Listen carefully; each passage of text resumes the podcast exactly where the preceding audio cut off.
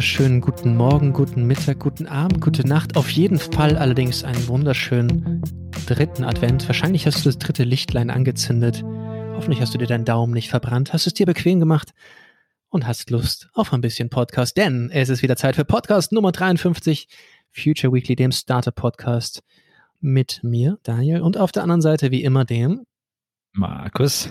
Lieber Markus, auch diesmal haben wir wieder besonders spannende Dinge im Gepäck, denn wir haben einen Deep Dive, wo wir uns um nichts Geringeres kümmern als Europa als Tech-Standort. Wie können wir das hinkriegen? Was müssen wir tun? Und wie können wir die Welt ein bisschen besser machen? Mal so ganz eben an einem Sonntag, Vormittag oder Nachmittag ergründet.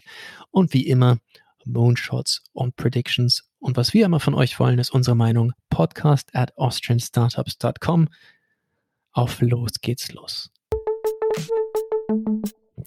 So, ihr Lieben, und weiter geht's natürlich mit unserem Deep Dive. Und ja, Deep Dive, da haben wir natürlich immer jemanden, mit dem wir in die Tiefe gehen wollen. Und heute haben wir jemanden ganz Besonderen dabei und der heißt Mick Hirschbrich.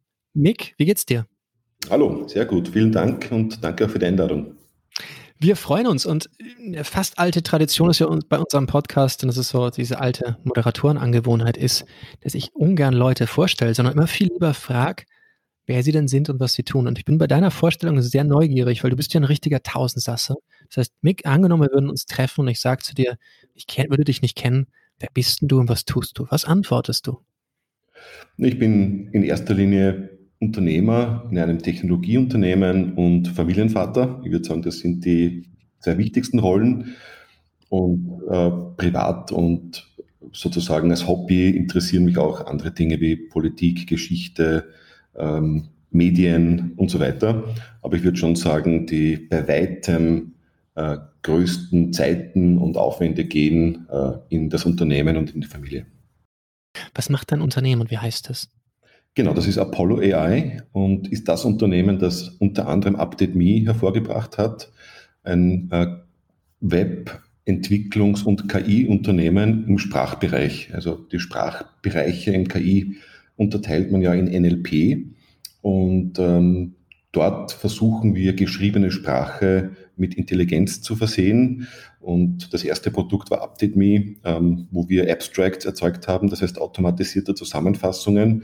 Und mit diesem Kern arbeiten wir bis heute und haben dann unterschiedliche Differenzierungen äh, in Produkten für den Markt äh, entwickelt.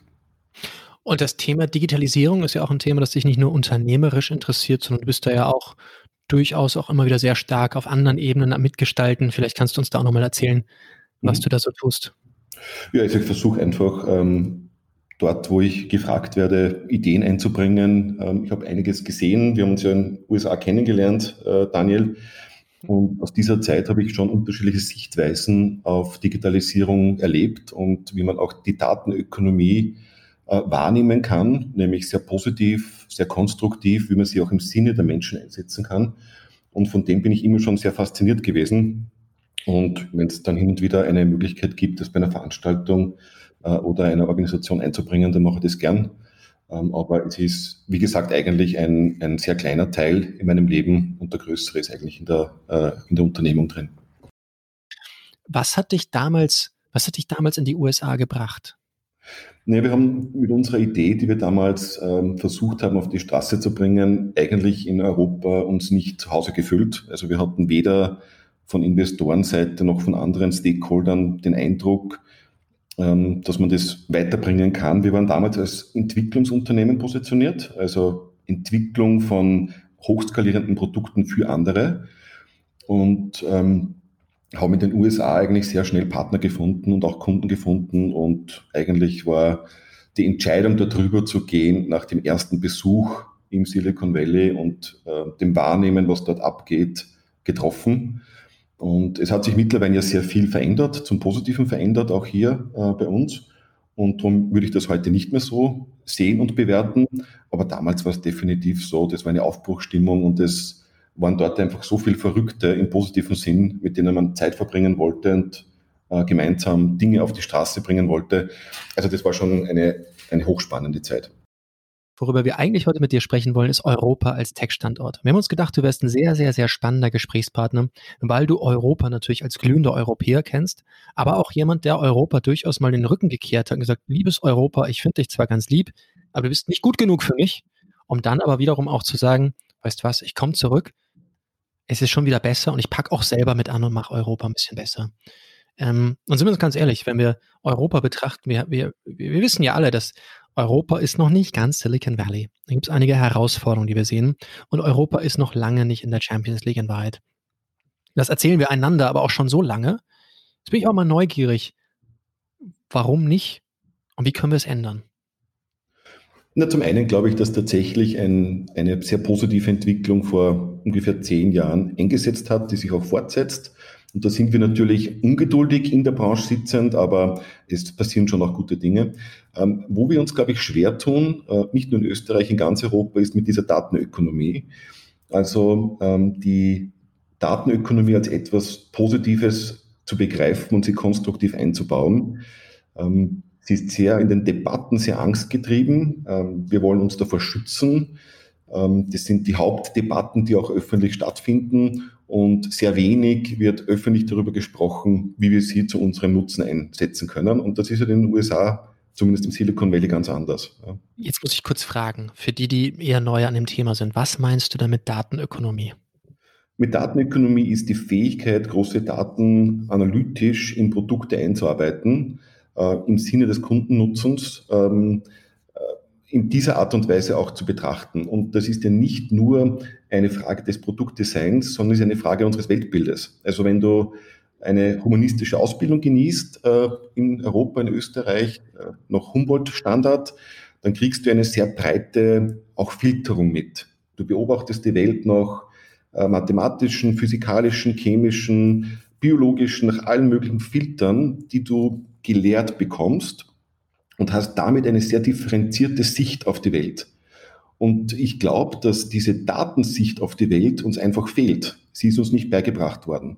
Ja, also, dass du jeden, nicht nur die Menschen, sondern dass du alle Handlungen, alle Objekte der Welt in Daten ausdrücken kannst und damit etwas tun kannst, das ist etwas, was uns im, Filter fehlt.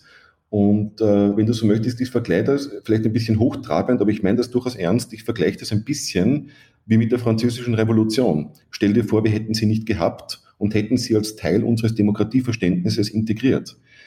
Äh, natürlich haben wir sie adaptiert. Wir haben sozusagen in dem Fall keine europäische, weil sie aus Frankreich kam, aber eine österreichische Sicht auf diese Aufklärung ähm, gewonnen. Aber wir haben sie zum Teil unserer Wahrnehmung entwickelt. Und äh, diese datenökonomische Wahrnehmung, äh, die fehlt uns praktisch völlig. Ähm, und das spüren wir in allen Debatten. Warum spüren wir das? Weil wir alles, was digital ist, eigentlich analog beurteilen. Von dem, was Dateneigentum ist, was Urhebertum ist, was Kreativität ist, was Handel ist. Wir beurteilen alles analog. Digital heißt zum Beispiel skalieren können ähm, mit sinkenden Grenzkosten. Digital heißt äh, juristisch auch mehrere Personen darstellen zu können, mehrere Identitäten zu haben. Digital heißt, Räume unendlich weit und groß gestalten zu können. Äh, digital heißt, ähm, auch im Bereich des Urheberrechts zum Beispiel, was uns ja in sehr, sehr vielen wichtigen Fragen prägt, völlig neu denken zu müssen. Und wann immer wir diese reinen analogen Sichtweisen versuchen, in das Digitale hinüber zu pressen, geht Innovation verloren. Stattdessen müssen wir uns überlegen, wie können wir denn diese digitale Sicht als ein Filter von vielen in unser europäisches Werteverständnis so integrieren, dass es für uns und im Sinne unserer Menschen und Bürger äh, funktioniert. Also nicht nur wirtschaftlich, sondern auch sozial, ökologisch und so weiter. Ich finde, Markus, bitte. äh, finde ich eine, eine super spannende Perspektive darauf auch. Wo siehst du die, die Auswirkungen davon, dass wir das bisher nicht geschafft haben? Weil das ist ja schon, äh, man, wir alle sind in einem Umfeld, wo wir ständig mitbekommen, dass Leute halt sagen, ja, ist ja, ist ja auch kein Problem, wir gehen unseren Weg, wir gehen halt, wir haben ja eine starke Industrie, wir haben ja eine starke Wirtschaft. Wenn wir jetzt im Digitalbereich vielleicht nicht äh, die Stärkste sind, was ist schon dabei? Mhm. Ähm, warum ist das ein, schlecht? Ein, ein Beispiel, das es für mich wirklich extrem transparent macht, ist die Stop Corona App. Ja, also die ist entwickelt worden von einem Systemhaus, das hat den Code freigegeben, den kann sich jeder ansehen. Ähm, wir wissen von den Security-Einstellungen, es wird fast nichts geteilt, also verglichen mit Facebook und Instagram ist das eine Lachnummer, da ist wirklich nicht Sharing drinnen. Die IDs, die äh, drüben in der App erzeugt werden, sind anonym. Ähm, um es einfach zu machen, es ist aus meiner Sicht die cleverste Art, in einer Pandemie Tracing zu betreiben und einer der besten Beispiele, wie Hochtechnologie für den Menschen funktionieren kann. Weil wir wirklich ohne Gefahr eine unfassbar wichtige Information bekommen. Achtung, einer Ihrer Kontakte vor zwei Tagen hat sich als positiv herausgestellt. Bitte seien Sie vorsichtig, testen Sie sich, gehen Sie in Quarantäne. Mehr wird nicht gemacht. Wir haben eine breite, über ganz Europa, eine breite Ablehnung gegen alle Tracing-Apps. Und ich habe in, in, äh, in, beim Forum Altbach einmal die Gelegenheit genutzt und eine Reihe von Verantwortungsträgern aus der Wirtschaft und aus der Politik gefragt, wieso nutzt ihr selbst die App nicht, weil sie das eingestanden haben. Und äh, es haben praktisch alle gesagt, weil sie ein ungutes Gefühl haben. Also getrackt zu werden, beobachtet zu werden. Ein paar haben sich ausgeredet und gesagt, na, das funktioniert ja nicht. Ich habe dann gesagt, na, wie soll es funktionieren, wenn es keiner nutzt? Bei einer Tracing-App ja, musst du eine gewisse äh, Grundgröße haben am Sample, damit das funktioniert. Aber das ist schon ein, ein extrem gutes Beispiel dafür, wo wir Technologie ablehnen oder zumindest ihr gegenüber misstrauisch sind, obwohl alle objektiven Parameter dafür sprechen, dass sie Sinn stiftet. Ich bin sehr, also ich bin eins zu eins bei dir. Ich wäre aber sehr neugierig. Und ich finde dieses Gespräch total faszinierend. warum sind wir so? Warum sind zum Beispiel unsere amerikanischen Freunde nicht so? Warum sind die Israelis nicht so? Ist es aufgrund von unserer Historie, dass wir einfach dort eine, eine Unsicherheit haben? Ist es ein, ein vermeintliches Nicht-Verstehen von den Daten? Ich denke mir, was ist unangenehm? Eine App, die mich ein bisschen anonym trackt und ka kaum Daten erzeugt oder intubiert werden. Das klingt jetzt ein bisschen sehr hart, aber mhm. ich meine, come on, ich meine, ja, ist völlig richtig und ich sehe es auch genauso. Also ist eine Nutzenabwägung, wo ist sozusagen der potenzielle Schaden äh, größer. Äh, ich persönlich, ist nur eine Vermutung, glaube, dass das wirklich äh, Erziehung im weitesten Sinne ist. Mhm. Wenn du jahrelang oder eigentlich sind es mittlerweile jahrzehntelang äh, den Menschen sagst, Daten sind eine Gefahr für dich und äh, Spionage ist eine Gefahr, wenn von, der, von den Filmen der Unterhaltung bis in das politische, in die politische Arena hinein du permanent mit Angst konfrontiert wirst, mit Angstbotschaften statt mit Nutzenbotschaften, dann glaube ich, wird das einfach Teil deiner DNA. Und es sagen ja sogar führende Politiker, ich installiere das nicht, ich nutze das nicht. Ähm, und ich muss vielleicht, vielleicht sollten wir da nicht ungerecht sein. Ich glaube auch nicht, dass die USA anders sind oder Israel anders ist. Äh, das Silicon Valley, ähm, wo ich ein paar Jahre arbeiten durfte, ich glaube nicht deshalb, die USA zu kennen oder einschätzen zu können, die sind so divers, da sind so viele unterschiedliche Richtungen vertreten. Übrigens auch Washington DC ist völlig anders positioniert als äh, das Silicon Valley, das im Prinzip nur ein, ein kleiner Haufen unterhalb von San Francisco äh, ist. Und also insofern glaube ich, man muss die Kirche im Dorf lassen. Ähm, die Datenökonomie ist an vielen Orten noch nicht angekommen. Ähm, aber, aber also, ich meine, wie wir auch bei den, bei den, Wählerschichten sehen in Amerika. Ich glaube, ein klassischer Trump-Wähler ist vielleicht auch nicht der, der an die Macht der Daten glaubt. Jetzt bin ich aber neugierig, wenn wir sagen, okay, in Wahrheit, Daten sind für uns gut. Punkt. Und die sind eigentlich auch teilweise ein bisschen eine Herausforderung, aber in vielen Fällen sind sie sehr sinnstiftend. Und sie sind der Schlüssel für unsere Zukunft, die Schlüssel für die Jobs, die, die Schlüssel für unseren Wirtschaftsstandort. Aber in Wahrheit ist es doch so, wenn ich da zwischen den Zeilen lese, ist, dass wir es nicht schaffen, einer breiten Bevölkerung den Wert der Daten zu kommunizieren. Und mhm. Yates hat mal gesagt, think like a wise man, but communicate in the language of the people. Schaffen wir es nicht, das einfach und angreifbar zu kommunizieren? Findet die Debatte nicht statt? Oder wie können wir das verändern? Ich glaube, als Konsumenten haben wir es recht, äh, recht gut verinnerlicht und vertrauen wir auch. Also die, wenn du dir die Absatzzahlen von Apple bis Amazon, die Verwendung von Google ansiehst, die sozusagen die Heroen der Datenökonomie darstellen, dann übermitteln die ja offensichtlich den Eindruck, sicher mit unseren Daten umzugehen. Ansonsten müsste man uns ja alle äh, die äh, Berechtigungen ziehen, diese Geräte zu benutzen, äh, wenn wir so schizophren auftreten würden, also dass wir ihnen misstrauen und dann alle Daten geben. Also offensichtlich als Konsumenten haben wir diese Entscheidung ja getroffen und vertrauen diesen Unternehmen, sonst würden wir es nicht konsumieren. Jetzt ist die Frage, wie gibt es denn diese schizophrene Haltung auf der einen Seite, so negativ der Datenökonomie entgegenzustehen und auf der anderen Seite als Konsumenten ähm, dem Ganzen doch sehr offen oder ich würde sogar sagen, sehr offensiv mit seinen Daten umzugehen. Und ich glaube tatsächlich, äh, dass da jeder von uns unterschiedliche Rollen hat. Also wenn wir jetzt in eine Debatte, in eine politische Debatte gehen, dann werden sehr oft sehr heftige Geschütze gegen Google und Amazon ähm, aufgefahren, weil wir nicht als Konsumenten diskutieren, sondern in einer politischen Debatte stehen. Und da finden wir volkswirtschaftlich eben ungerecht, dass dort und da keine Steuern gezahlt werden wegen dieser Irland-Ausnahmeregelung äh, oder dieser Flat-Tax-Regelung dort oder dass eben ein Datenmonopol entstehen äh, wird und kann aufgrund dieser hohen Konzentration. Da argumentieren wir politisch. Wenn wir aber als Konsumenten agieren, scheint die Konsum- und Technologieaffinität und der Nutzen, der mir daraus gestiftet wird, viel größer zu sein und die ethische äh, Debatte ausgeblendet. Ja, also, und das dürfte bei sehr vielen von uns, darum würde ich auf niemand mit einem Finger zeigen und mich auch selbst einschließen, das dürfte bei sehr vielen von uns ähm, auch immer tiefer gehen. Also diese Abspaltung einer ethischen Sicht in der politischen Debatte von der eigenen Handlungsmaxime, zum Beispiel im Konsum. Mhm. Ähm, wenn wir jetzt mal vom äh, Consumer weggehen und, und mehr auch ins, ins, ins Unternehmerische gehen. Äh, wir sehen von den äh, Top 10 Digitalunternehmen weltweit, das ist nur Asien, das ist nur Amerika. Ähm, Europa ist da nicht präsent. Da gibt es vielleicht noch irgendwie unter ferner liefen SAP, ein bisschen Spotify, aber die, die Giganten in dem Bereich kommen nicht aus Europa.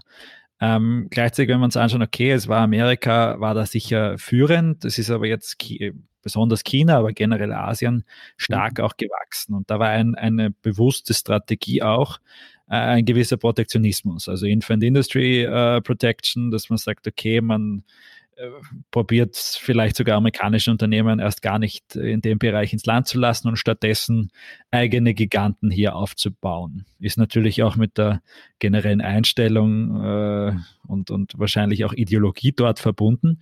Aber ist das ein Weg, den Europa auch gehen könnte und eventuell sollte? Ich würde den Fokus anders ähm, definieren. Der Fokus sollte auf der Datenzentralisierung liegen. Also der Unterschied oder der Grund, warum so unterschiedliche Konzepte und Regime wie China sehr staatlich geleitet und die USA durch Silicon Valley sehr privat geprägt im Datenbereich, warum die beiden äh, so erfolgreich sind, obwohl sie doch so unterschiedliche DNAs haben, glaube ich, liegt in der Zentralisierung von Datenbeständen. Ähm, es ist nämlich dann unerheblich, wer diese Datenbestände zentralisiert, ob es ein Staat ist oder einzelne Unternehmen sind, wenn daraus die Nutzenstiftung eine dementsprechend große ist und die Wettbewerbsfähigkeit damit steigt.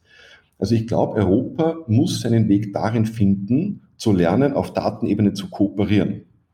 Das wird in einem Fall auch privat initiiert werden, ähm, auch mit Anschubsern von der Politik. Ich erinnere daran, dass die Angela Merkel gerade versucht, gemeinsam mit der deutschen Automobilindustrie Daten aus ihren Segmenten zu heben und gemeinsam äh, zu nutzen.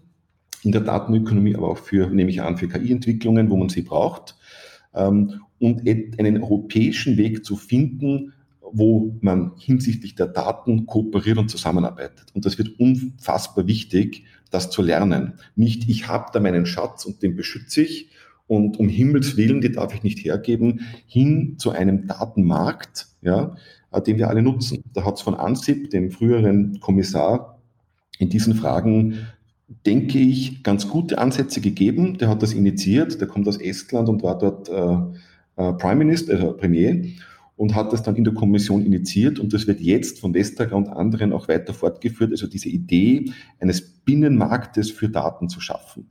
Und ähm, das glaube ich tatsächlich, dass in die richtige Richtung gehen kann glaube ich auch, was ich interessant finde, ist dran, also ich, ich, ich bin 100% bei dir.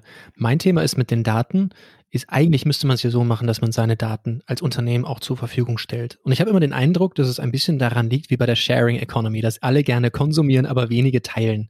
Mhm. Und ich habe immer das, das Gefühl, dass der Knackpunkt eigentlich daran liegt, dass Leute dann an der Wertstiftung ihrer Daten, die zur Verfügung gestellt werden, nicht so sehr partizipieren. Und da habe ich immer so ein bisschen den Eindruck, dass es daran hängt. Während wenn ich das tun würde und diesen Rohstoff zur Verfügung stelle und dann einen Return bekomme, dass es das geht. Hast du da schon Ansätze gesehen oder, oder, oder teilst du diese Einschätzung?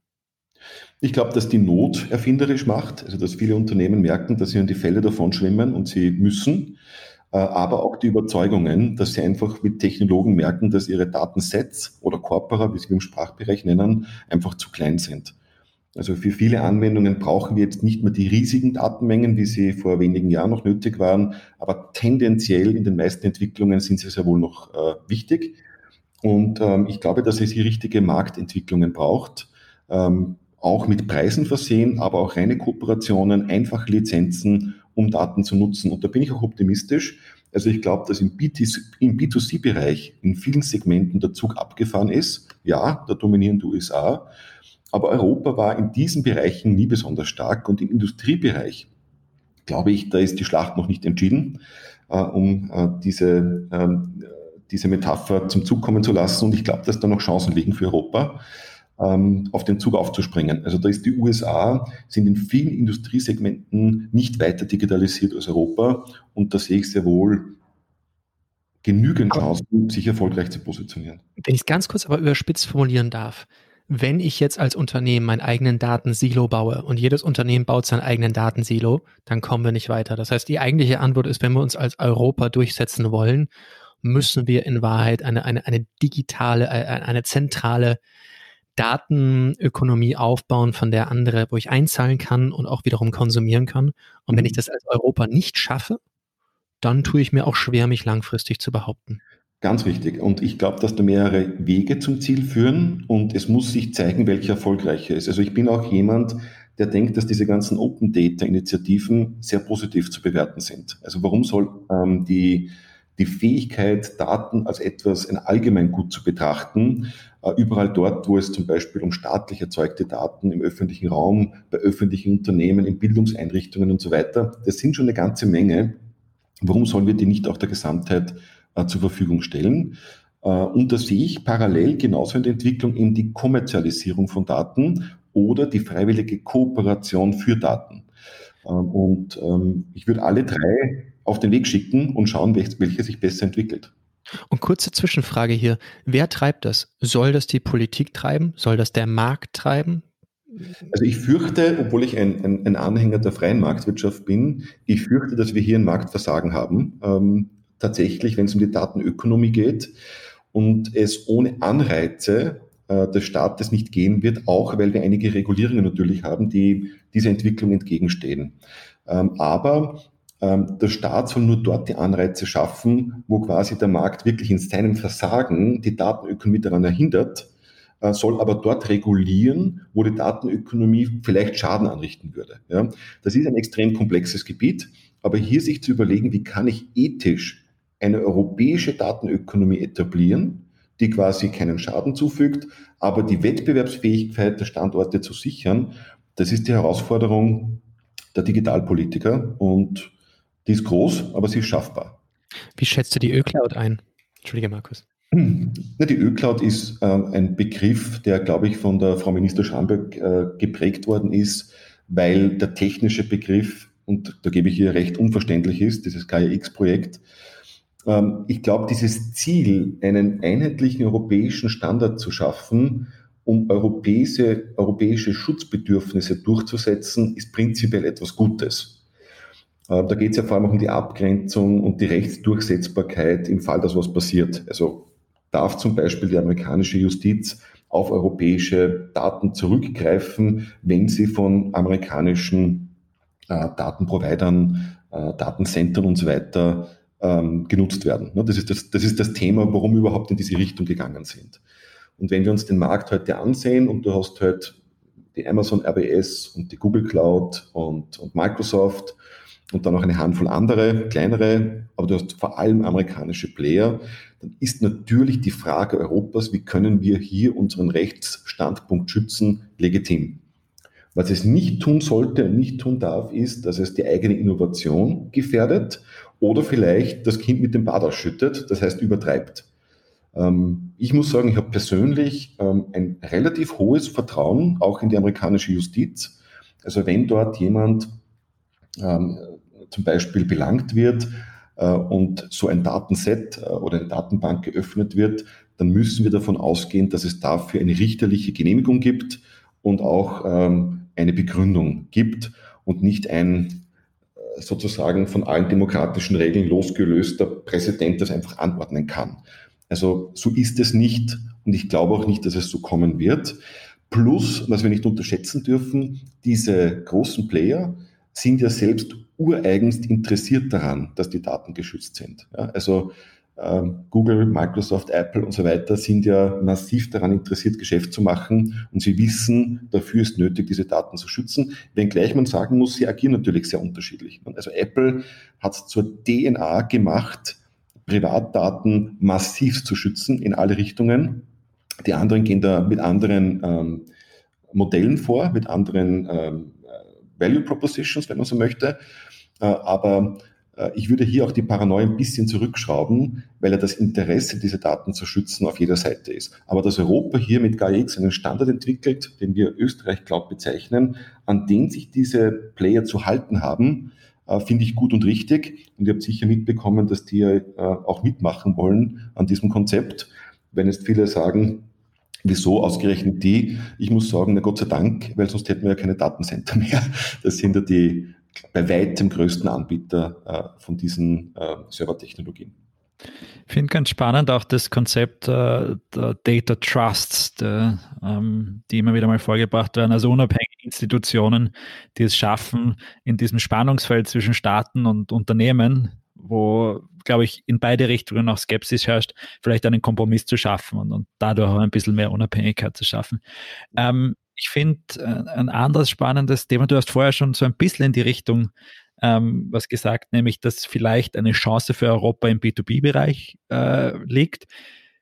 Ich finde es prinzipiell spannend, mal auch sich zu überlegen, okay, wo kann sich Europa positionieren? Wo kann Europa seine eigene USP auch entwickeln? Ich meine, wir haben jetzt gesehen, dass wir es geschafft haben, in acht Monaten eine, eine, eine Covid-Impfung zu entwickeln, die zwei Tage nachdem der quasi der Source Code offengelegt worden ist, gab es diesen Entwurf schon. Also ich glaube, wir haben in irgendeiner Form auch gezeigt, äh, wir können schnell auch technologisch etwas entwickeln. Und das war jetzt zum Beispiel hier im, im Biotech-Bereich, ähm, wo halt eben zum Beispiel ein Unternehmen aus Deutschland auch, auch, auch sehr federführend war.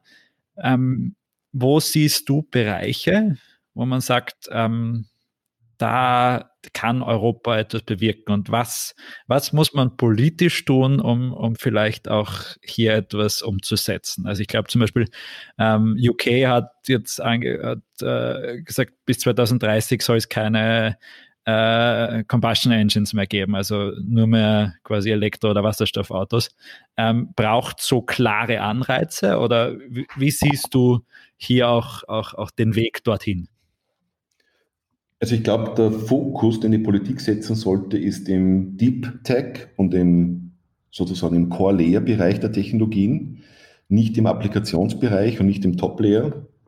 Ich glaube, dass hier die Politik, die Forschung, die öffentliche, die Universitäten einen großen Beitrag leisten können, die Lücken zu schließen, die die Wirtschaft noch nicht schließen konnte und dort eben bei der Grundlagenforschung, aber auch bei der angewandten Forschung, auch im KI-Bereich, ähm, eine gewisse ähm, Aufholjagd zu starten. Wenn wir in Österreich, und das gilt ja auch für den gesamten Dachraum, äh, 93, 94 Prozent KMUs haben, also das eher kleinere Unternehmen international betrachtet, auch unsere mittleren Unternehmen sind international betrachtet klein, äh, dann werden die die Summe nicht aufbringen können, die heute für gute KI-Forschung nötig ist. Und alle Industriezweige werden in den kommenden Jahren in irgendeiner Art und Weise mit KI-Technologie konfrontiert werden. Im Kern oder bei Features, aber sie werden mit KI-Technologie konfrontiert werden. Und ich glaube, da wäre die Aufgabe des Staates sozusagen äh, in, der, in, den, in den unteren Schichten der Technologie zu helfen. Ich kann eine Zahl nennen. Ähm, wenn wir uns die großen Player ansehen, wie Amazon im Handel, der dreimal so stark gewachsen ist wie der deutsche Einzelhandel, die fast 300 Milliarden Umsatz jetzt machen äh, im Jahr und 23 Milliarden investieren pro Jahr in Forschung und Entwicklung, dann muss man sich schon die Frage stellen, wie soll das ein, ein österreichisches oder europäisches Unternehmen äh, nachmachen? Also da geht es um so eine hohe IP, da geht es um so viel Know-how, das dort erforscht wird und entwickelt wird, ähm, das zwangsweise zu einem äh, Rückstand führen muss. Also das kann kein einzelnes Unternehmen leisten. Unser größtes Industrieunternehmen in, in Österreich, die Föst, liegt irgendwo bei knapp unter 0,2. Milliarden äh, im Jahr. Ähm, das heißt, da sind einmal die Größenordnungen schon so, dass ohne staatliche und ich würde auch sagen transnationale Partnerschaften es nicht gehen wird. Eine Chance würde ich auch sehen darin, mit den USA zu kooperieren. Ich glaube, dass wir hinsichtlich unserer Werte äh, durchaus nah genug dran sind, also auch den demokratischen Institutionen, auf die wir uns verlassen können, beidseitig. Und ich würde hier nicht so sehr Europa gegen die USA positionieren, sondern eher eine sinnvolle Partnerschaft und Kooperation anstreben wollen, äh, dort wo das Sinn stiftet, ähm, und schauen, wo kann da der Nutzen für uns Europäer groß sein und, und wechselseitig, damit das fair wird.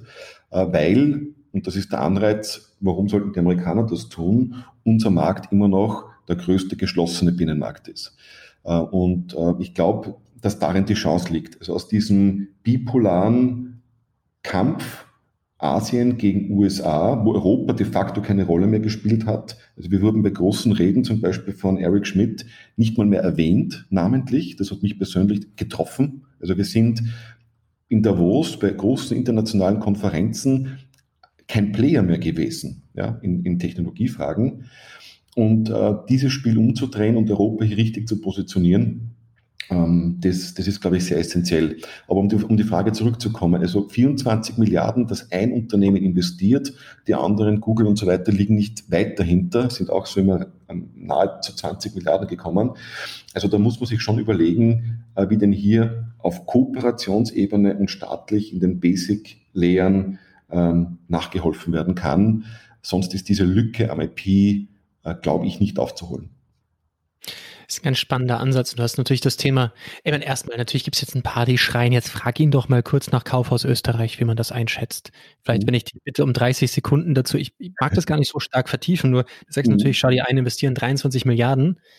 Dann haben wir jetzt Kaufhaus Österreich 2020. Ich weiß, mhm. soll nicht gegen Amazon gerichtet sein. Dennoch. Naja, es gibt wahrscheinlich viele Händler, die haben keine Sichtbarkeit, weil Marketing extrem aufwendig ist. Und die Intention, wenn ich es richtig verstanden habe, vom Kaufhaus Österreich war, allen Händlern algorithmisch eine gewisse Sicherheit zu schaffen. Ähm, die Häme, die gekommen ist und die dann bei Twitter auch sehr groß war, was vor allem die Suche betrifft, verstehe ich. In mir schlägt halt auch ein Entwicklerherz und ich weiß, wie schwierig es ist, über, ich glaube, es sind 1000 Händler gelistet, wie schwierig es ist, 1000 Datensets zu klassifizieren, zu harmonisieren und über eine Suche sinnhaft auszuspucken. Das ist nicht trivial.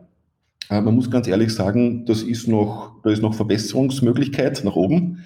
Ähm, aber die Vergleiche, die gezogen wurden zu Amazon, sind natürlich lächerlich, äh, weil weder hat das ein, äh, jemand so formuliert, noch ist das, kann das ein Ziel sein, gegen einen globalen Giganten, der jährlich um 40 Prozent jetzt in der Corona-Zeit im Umsatz wächst und 300 Milliarden Umsatz anstrebt, mit einem paar Monat Projekt äh, einer, einer schönen, schön gemachten Website in Konkurrenz zu treten. Also ich glaube, da wurde ein bisschen auch ähm, übertrieben, aber wenn es was Gutes hat, es zeigt schon den enormen Bedarf an guter Technologie, den wir haben und äh, wenn es das genutzt hat, dass wir da mehr Fokus drauf legen, dann war es vielleicht auch was gut. Was ich mir als Outcome wünschen würde nach der ganzen Kaufhaus Österreich-Geschichte, weil natürlich, man kann es kritisieren und natürlich, sind uns ehrlich, das, was es jetzt ist, ist noch nicht ganz so ideal. Fair enough. Was ich allerdings hoffe als Ergebnis ist, dass sich da einfach ein Dialog zwischen den, den Top-Innovatorinnen und, und Innovatoren in diesem Land ergibt und denen, die möglichst schnell, möglichst breit etwas umsetzen können. Mhm. Ob das Politik ist, ob das Wirtschaft ist und dass daraus vielleicht ein schnellerer, iterativerer Prozess entsteht. Das wäre so mein Wunschdenken, weil es gibt die Bestrebung, es gibt dann ein Problem, die Lösung ist vielleicht noch nicht okay. Das Problem ist aber da und da ist natürlich auch viel äh, äh, äh, äh Möglichkeit. Ähm, mhm. jetzt, wir müssen aber, wenn ich sagen darf, Daniel, wir müssen auch in die, in die Tiefe gehen.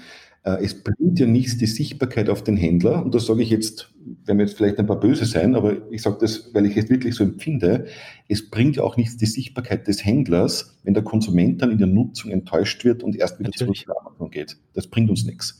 Natürlich. Aber die Frage ist doch, wie können wir im Handel ein Niveau erreichen, ein technologisches Niveau, dass die Leute bereit sind zu wechseln?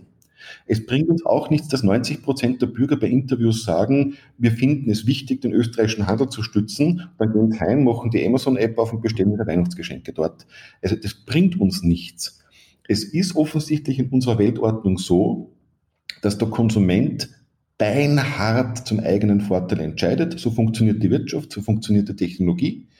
Und wir ein gewisses Grundniveau erreichen müssen im Handel, damit der Konsument bereit ist zu wechseln. Und da gibt es Good News. Das hat nämlich nicht nur ein Zalando geschafft, die aus einer digitalen Tradition herauskommen, die Samba-Brüder, und, und mittlerweile ja fast ein Drittel, nur mit, nur mit ihrer Positionierung, ein Drittel des Amazon-Umsatzes im, im Dachraum äh, geschafft haben.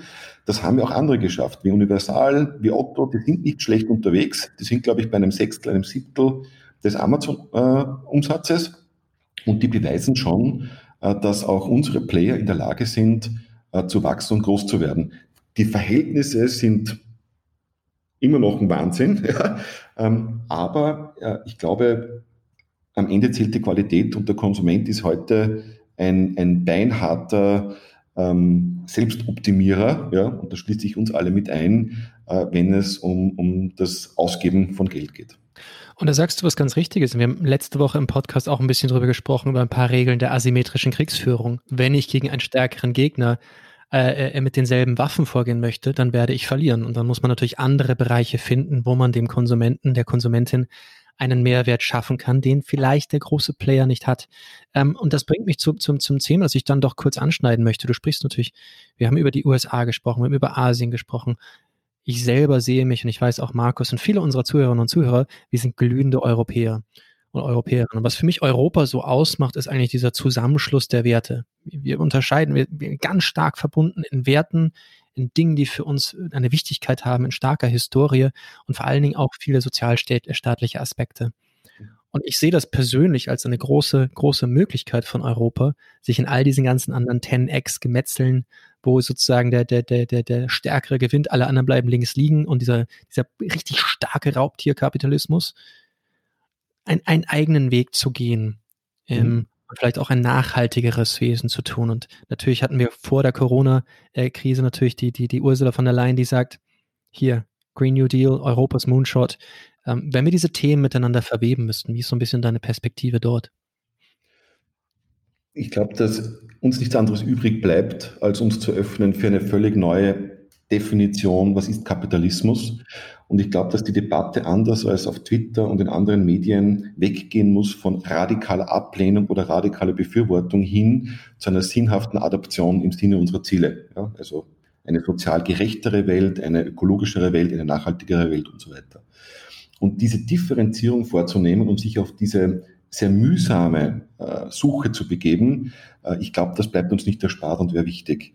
Ich glaube, dass uns das auch eint mit vielen anderen auf der Welt. Äh, ich glaube, dass unter beiden im ökologischen Bereich massive Schritte kommen. Ich habe mir das angeschaut, der ist zwar 1942 geboren, hat aber schon vor 35 Jahren einen Umweltweltkampf, äh, Wettkampf äh, Wahlkampf, so beim dritten Mal funktioniert einen Umweltwahlkampf geführt bevor er dann Senator ge geworden ist. Und ich erwarte von ihm nicht nur eine Rückkehr zum Klimaabkommen, sondern ich erwarte von ihm ähm, ziemlich große Schritte, äh, was diese Transformation angeht. Und ich glaube, wir können diese Ziele vereinen. Die Datenökonomie und auch die Bewältigung der Klimakrise ähm, gemeinsam zu betrachten und zu schauen, wie kann denn technologische Innovation uns helfen, auf diesen Weg zu kommen. Äh, ich glaube, dass das ähm, viel zu wenig beachtet wird und wir hier viel mehr fokussieren sollten. Und noch was Wichtiges, die Debatte, in welche Richtung sich der Kapitalismus entwickelt, geht auch, wird auch sehr stark im Silicon Valley geführt. Also das sind Turbo-Investoren wie Mark Andreessen und andere, die permanent eine Reform vom Shareholder Value zum Stakeholder Value fordern und sagen, wir müssen ganzheitlich betrachten, wir müssen alle Player mit an den Tisch nehmen, nicht nur eine enge Auswahl an Investoren, äh, weil sonst die Welt, in der wir leben, nicht mehr die, die wir uns wünschen. Ja? Und diese Sichtweise, wie kann man denn diesen Stakeholder-Kapitalismus äh, prägen? Wie kann man da, und das ist das Wichtige, wie kann man die europäischen Werte in so einen europäischen äh, Kapitalismus einbringen, ohne eine Wettbewerbs, ähm, eine Wettbewerbsbedeutung zu verlieren, einen Wettbewerbsvorteil ähm, zu verlieren, der unseren Wohlstand wegnimmt, das, glaube ich, wird die größte Herausforderung. Weil wir debattieren alle auf sehr hohem Niveau. Wir haben alle unfassbar große äh, Gesinnungen. Also Max Weber hat ja die Gesinnungsethik geprägt und da wissen wir alle sehr gut, was wir wollen und, und welche Ziele wir anstreben. Nur wie es geht um den Konsum oder den Verlust unseres Wohlstands. Mhm. Dann, ist, dann ist es schnell aus mit der Gesinnungsethik. Dann ist man sehr schnell in der, im, im egozentrischen Handeln drinnen. Und ähm, ich glaube, wir müssen einen Weg finden, wie wir diese nachhaltigen Ziele der sozialen Gerechtigkeit und der ökologischen Nachhaltigkeit zu verbinden mit der technologischen Innovation und das auf die Straße zu bringen, ist unfassbar spannend und dem müssen wir uns widmen. Ich, finde das nämlich auch gerade vom Zeitpunkt her massiv spannend, weil wir ja auch gerade sehen, und wir haben vorher am Donnerstag haben wir darüber gesprochen, ähm, wir sehen auch derzeit ein bisschen einen Exodus von, von Startups, von bekannten Investoren, von vielen Community-Größen im Silicon Valley, die einfach San Francisco und das Umland verlassen, weil es halt durch diese enormen ökonomischen Unterschiede, die, die, es dort auch gibt zwischen arm und reich, ähm, unglaublich viele Obdachlose, ähm, ein, ein, nicht funktionierender Stadt, äh, eine nicht funktionierende Verwaltung, ähm, viel Kriminalität und, in irgendeiner Form halt auch unfassbar hohe Mieten mittlerweile. Mhm. Ähm, und man merkt so ein bisschen, dass dieses Mindset, was Silicon Valley ausgemacht hat, mehr und mehr in, ins Digitale jetzt auch kommt und irgendwie auch, sage ich mal, sich über ganz Amerika beziehungsweise vielleicht auch darüber hinaus verbreitet. Und ich glaube, das könnte jetzt auch ganz spezifisch eine Chance sein, wo man sagt, ja, äh, wir sehen jetzt auch die Limitationen, die es da gibt, wenn man halt diesen Raubtierkapitalismus in, in Reihenform ähm, so wiedergibt. Wir nehmen uns die, die positiven Sachen davon und schaffen es, dieses Mindset, dieses jede, jedes Problem als Chance erkennen, äh, sich selbst auch ähm, das, das Zutrauen, dass man selbst eine Veränderung anstrebt und umsetzt, dass wir uns vielleicht ein bisschen was davon nach Europa rüberholen und gleichzeitig auch den Humanismus, der, der uns geprägt hat, erhalten und das zusammenführen. Also ich glaube, vielleicht ist jetzt wirklich auch nach dieser derzeitigen Krise ein, ein idealer Zeitpunkt, um hier ganz massiv in das Thema reinzugehen. Na, auf jeden Fall. Und dieser Humanismus, der in Wirklichkeit ein Humanzentrismus ist, also das in die Mitte stellen, in den Fokus stellen des Menschen, das muss nachhaltiger funktionieren. Das darf nämlich kein egoistischer Humanzentrismus sein, sondern es muss eigentlich ein solidarischer sein, es muss ein gerechterer sein und es muss vor allem einer sein, der systemisch lernt zu denken und sich weniger definiert, was er ablehnt. Also das ist sicher auch mit unserer, mit den Foren, in denen wir uns bewegen und, und den sozialen Medien, ähm, aber auf die möchte ich es gar nicht schieben, weil die betreiben wir im, im, im Grunde selbst als User. Aber dieses, man definiert sich darüber, was man ablehnt und was man bekämpfen möchte, ist sprachlich teilweise auch schon eine richtige Zumutung. Und von dem Abstand zu nehmen und hinzukommen zu einem, wie kann ich denn systemisch gestalten, dass es besser wird? Ja, das ist eine extrem wichtige Unterscheidung für mich.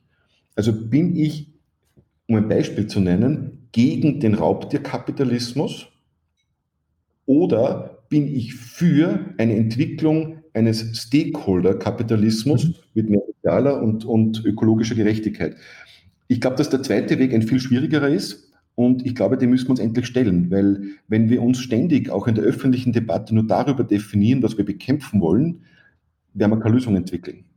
Und diese Komplex, dieses komplexe sich auseinanderzusetzen mit diesen systemischen Faktoren, was will die Gesellschaft, was möchte die Wirtschaft, was können wir als Technologen dazu beitragen, das ist, glaube ich, ganz wichtig. Ja? Und ich würde mich freuen, wenn uns das gelingt bei Apollo, wenn wir ein Musiksteinchen sind in dieser Entwicklung, die wirklich für diese bessere Welt einen Teil leisten. Und in der österreichischen Startup-Community sind viele solche Unternehmer, bin ich überzeugt, die einen Beitrag dazu leisten wollen, wie können wir denn eine bessere Welt bauen ohne sich darüber zu definieren, gegen wen wir sind, sondern wie können wir gemeinsam an einer besseren Welt bauen.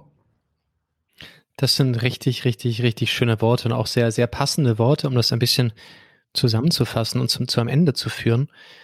Ich hätte hier noch eine Sache an dich. Wir haben ja, wir haben ja ein bisschen so die alte Tradition bei unserem Podcast, dass wir immer sehr gerne Moonshots und Predictions definieren. Und wenn ich dir sagen würde, lieber Mick, wenn du eine Prediction machen würdest, sprich, das wird sehr wahrscheinlich in naher Zukunft passieren und ein Moonshot, ein wenn alles super wäre, wäre das etwas, was ich mir sehr wünschen würde, ähnlich Kennedys Moonshot.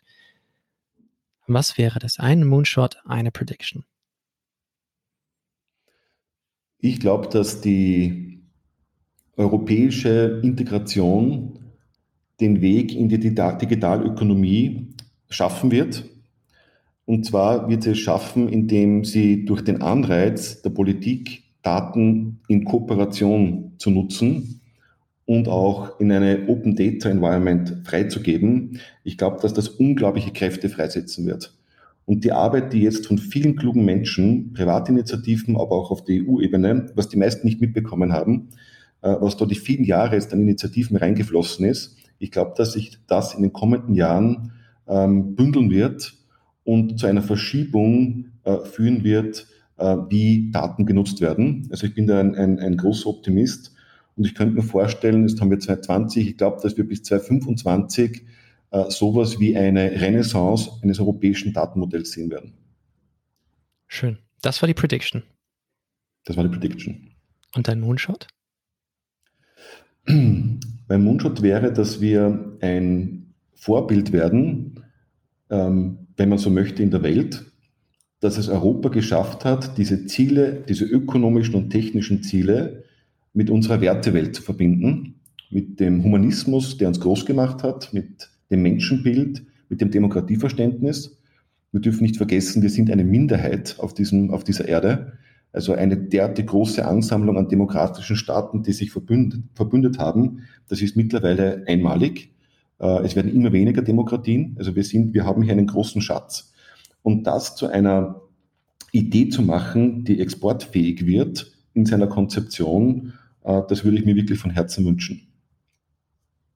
Mick hier sprich. Vielen, vielen Dank. It was a pleasure. Danke für die Einladung. Danke, Mick. Moonshots und Predictions. Jetzt wieder Zeit dafür und äh, puh, da war jetzt, da war eine Menge dabei und ähm, ich meine Predictions.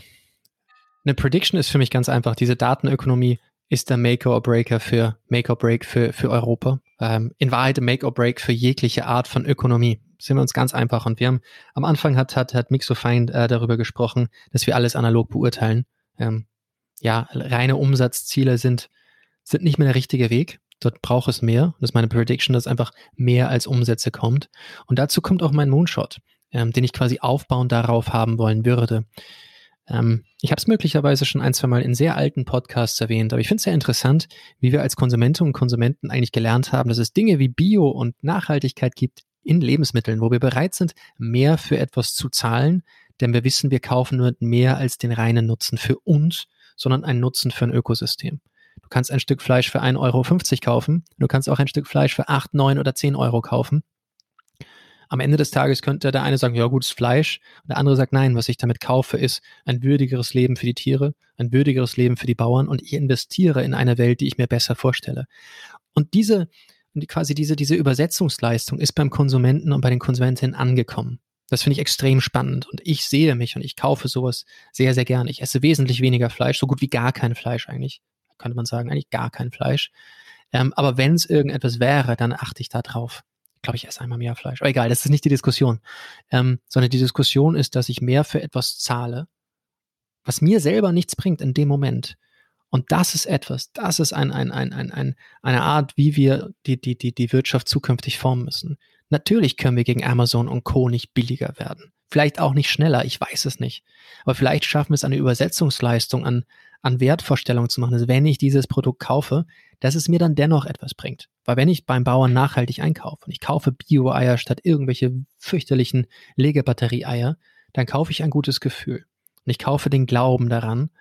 Und das muss ich auch als Konsument und Konsumentin machen. Wenn ich so etwas kaufe, dann stärke ich nicht nur die Wirtschaft, sondern ich stärke auch die Arbeitsplätze für mich, für meine Kinder. Ich stärke meine Pension, meine Rente, ich, ich stärke den Rettungswagen, der mich von der Straße aufklaubt, wenn ich überfahren werde. Und ich stärke all diese ganz wunderbaren Dinge, die funktionieren. Das allerdings zu übersetzen und das so rüberzubringen, das bedarf ein bisschen. Ich denke, dass die 17 SDGs dadurch durchaus helfen. Ich glaube, sie sind aber für viele noch nicht greifbar genug. Und wir müssen Bilder schaffen, die Menschen auch wollen bzw. nicht wollen. Und ja, ich gebe Mick recht. Es ist sehr, sehr wichtig, für etwas zu sein. Es ist aber auch ganz in Ordnung, manchmal gegen etwas zu sein. Und ich bin gegen Legebatterien und ich bin gegen Tierleid.